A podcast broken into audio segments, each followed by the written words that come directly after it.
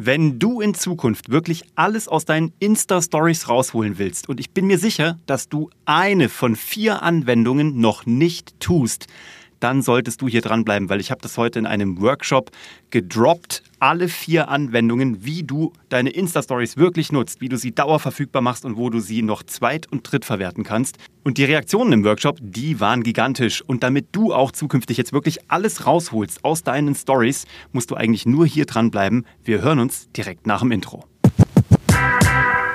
Herzlich willkommen bei Geschichten, die verkaufen, der Podcast für Business Storytelling und für Content Marketing. Und heute geht es darum, wie du dein Business Storytelling in deinem Content Marketing noch effizienter anwendest. Und zwar in Insta-Stories. Klingt erstmal wie ein alter Hut, aber ich hatte heute, wie gesagt, einen Workshop und da habe ich meinen Teilnehmern gesagt, was du im Jahr 2024 eigentlich alles damit anstellen kannst. Und ich bin auf folgende Schritte gekommen. Und guck mal, ob du wirklich schon alle davon machst. Das will ich dir heute in einer kurzen Session mitgeben, die ich dir heute hier als Solo-Episode mit dir mache. Am Sonntag hören wir uns dann wieder mit Bernie. Also, per se ist dir klar, du kannst Insta-Stories machen. Auf Instagram, du machst Stories. Gut sind so drei bis fünf am Tag. Das heißt, drei bis fünf Einzelsegmente, die dann eine lange Story ergeben.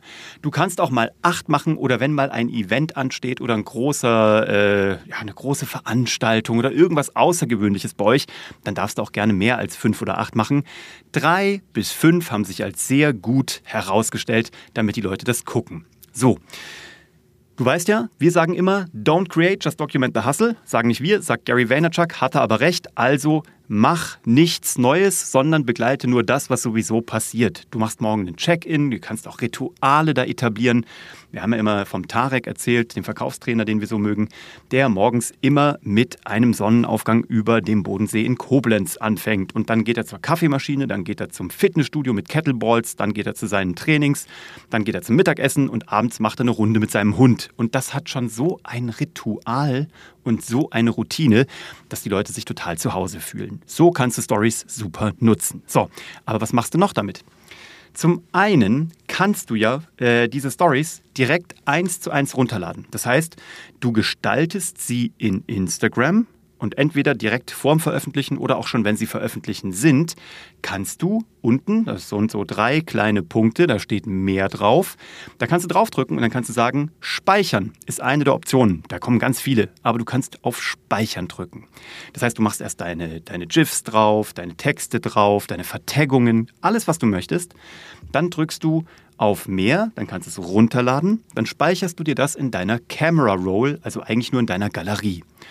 Ähm, wenn es ein Video ist, also wenn du da irgendwas Bewegtes drauf hast wie ein GIF, dann wird es als Video gespeichert oder wenn es auch ein Video ist, dann ist es ein Video, wird auch so benannt. Wenn es ein Foto ist, dann heißt es Foto herunterladen. Jetzt hast du das in deiner Camera Roll. Jetzt gehst du auf WhatsApp und öffnest dort den Status, weil das ein unfassbar gutes äh, Tool ist, um die Menschen auch bei WhatsApp auf dem Laufenden zu halten. Die wenigsten nutzen es, also die ich jedenfalls kenne, ich nutze es auch nicht als Konsument, aber als Produzent. Das heißt, ich gucke mir eigentlich von anderen Leuten keinen Status an, aber ich sehe, wie viele Leute meinen Status angucken und es sind nochmal ganz andere als die Leute, die sich das bei Instagram angucken. Also eine totale Umfelderweiterung, eine größere Reichweite, andere Zielgruppen für dich. Und dann kannst du diese einzelnen Story entweder als Video oder als Foto in deinen WhatsApp-Status hochladen. Et voilà, du hast schon mal deinen Output mindestens verdoppelt. Aber es geht noch weiter. Du kannst jetzt auch Folgendes machen. Du kannst ja deine Lieblingsstories auch in der Vergangenheit, also auch wenn die schon nicht mehr da sind für andere, weil die 24 Stunden um sind, kannst du dir in ein Highlight packen. Klingt auch noch nicht so absolut äh, groundbreaking in 2024, aber die wenigsten tun es. Weil warum solltest du deine guten Inhalte verstecken, nur weil sie seit 24 Stunden weg sind oder nach 24 Stunden? Die Frage ist nur, was tust du in die Highlights? Und was sich da anbietet, ist folgendes. Wenn du ein Team hast, dann mach doch eine Teamvorstellung. Zeig doch alle Leute, die du da hast und mach das dauerverfügbar, weil ich glaube, die ersten fünf Bubble von den Highlights, du kannst viel mehr anlegen, aber ich glaube, die ersten fünf siehst du in einer mobilen Ansicht direkt nebeneinander. Dann gibst du dem Ganzen noch einen schönen Namen, nämlich einfach Team. Kannst du gerne auch bei mir gucken, bei Uwe von Grafenstein bei Instagram, wie ich das gemacht habe. Da habe ich unser Team vorgestellt. Das macht Sinn.